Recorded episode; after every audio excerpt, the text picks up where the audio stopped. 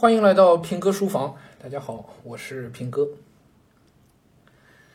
呃，双减政策掀起也是轩然大波啊，惊天骇浪。嗯，呃，我呢有几个群啊，有这个教育行业的，然后也有资本圈的啊，风投的圈子的，然后也有很多商业世界的啊，反正各色各色人等吧都有啊。群里头呢。都也也不可避免的会讨论到双减的话题。我知道我的观点呢，其实，在这些群里面都不是一个主流的观点，因为不论是在教育行业的群里，还是在资本相关的群里，或者是在商业相关的群里面，几乎众口一词的都是，要么是哀叹啊呵呵，悲叹，要么呢就是对这个政策是持负面的批评的看法的。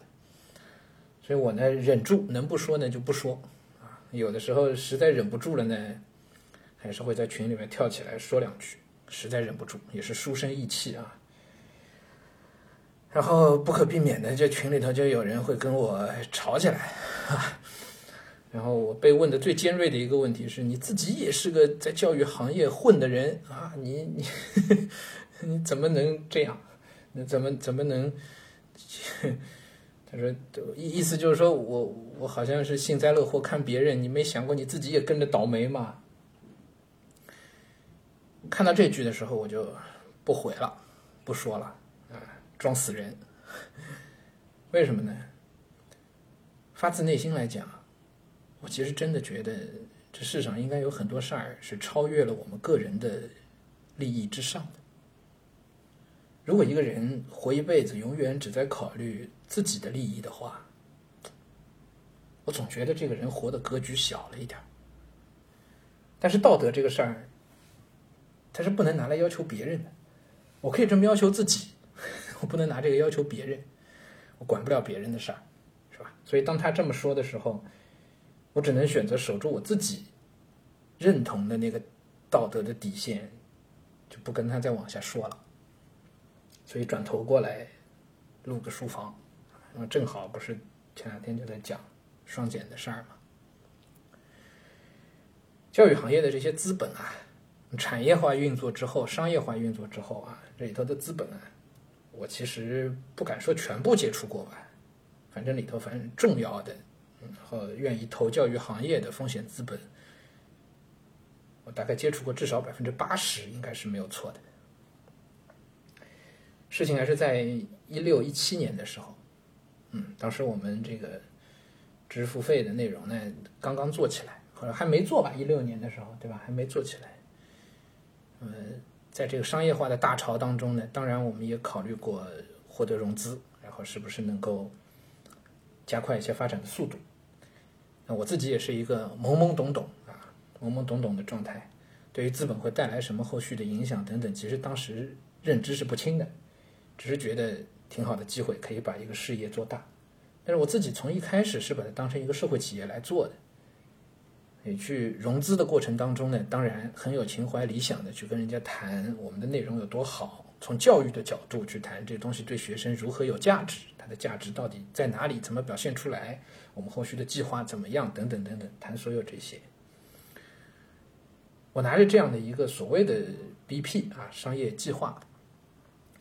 带着我自己的情怀理想去谈，当时我在北京待了有两个月吧，一个月肯定是有的，把所有我能找到的这些风投机构，在上海、在北京聊了个遍，少说这里头我聊了四十来家机构，只多不少，我没仔细数过。但是你知道，聊完之后我是非常非常绝望的，对，就是绝望。里头有很多机构，我们是聊得很深了，因为他也觉得我们的内容挺好，然后就开始聊商业逻辑。聊到商业逻辑的时候，就会跟我说到粘性问题啊，跟我聊到如何获取流量的问题。而在所有这些商业化的讨论当中，从来没有人去谈学生怎么样，去谈对学生的真正的价值到底在哪里，而是在这里把。所有的学生抽象成用户，把所有的用户变成一个一个的冷冰冰的数字，并且还还是用来盈利的数字，就是把大家把用户都当成提款机在对待。这过程是让我非常非常不舒服的，在当时就是非常不舒服的。所以把所有这些机构聊了个遍之后，在一七年的时候，我就做了这个决定，就是不融资了，停止了这个这件事情，嗯，就关起门来自己干。哎，当然这个后来也被很多人诟病。后来也不断的，当我们在喜马拉雅上稍微有一些的有一些名气啊，然后我们自己的内容越做越多之后，不断的有机构找上门来，包括加我微信的机构很多，投资人啊很多。呃，一开始我还通过一下好友，然后再拒绝他。到后来我已经好友都不通过，直接他加好友我就直接回复他说对不起，我不接受融资，就不谈了。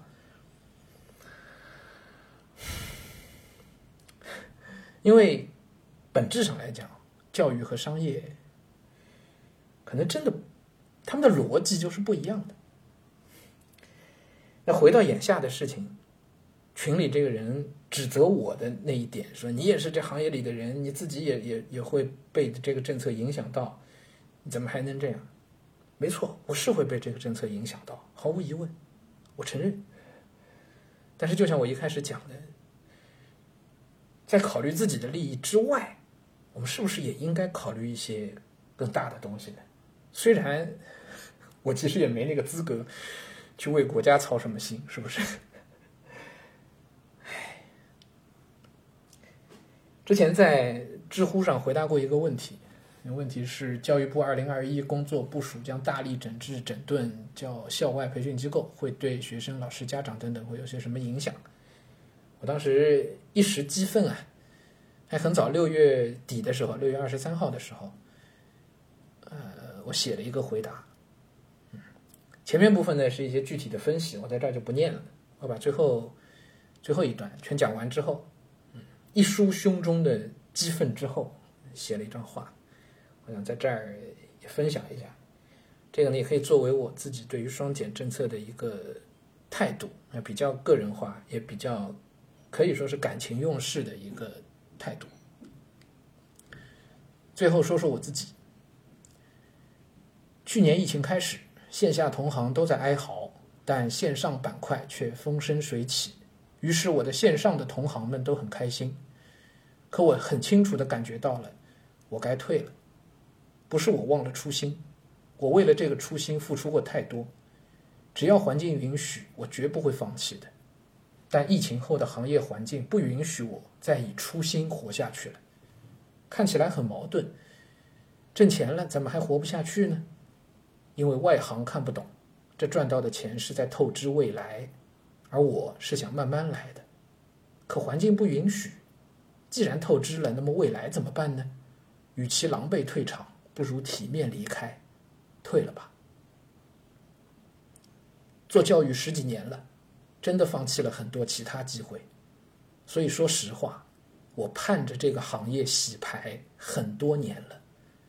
不洗牌，就会一直是资本在里面横冲直撞，我就得一直看着便利店老板、保险销售、外贸商人转行来做我一直认为神圣的教育行业，我就得看着水平可能还不如我学生的人堂而皇之的给人上课，煞有介事的胡说八道，我就得看着所有行业的乱象。让越来越多的家长焦虑，花钱再焦虑，再花钱，最后耽误的是孩子。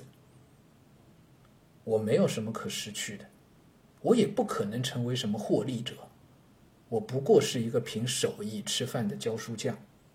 而即便我成为这次整治的附带伤害，如果能换来教育公平，能换来寒门子弟更多的机会，能让这个行业冷静下来。能狠狠地踹在肆无忌惮的资本家们的屁股上，让他们滚蛋，那么也是值得的。我很久不曾呐喊了，因为我以为铁屋子是无法破毁的，因为我没在夏鱼的坟头看到祭奠的小花。但这次我看到了希望。也许这些政策看起来拙手笨脚，但他们连贯一体，目标明确，逻辑清晰。我期待铁屋子会被破毁，为此。我将不惜我的呐喊。教育是百年大计，为此我不怕做一个守夜人，不戴宝冠，不争荣宠。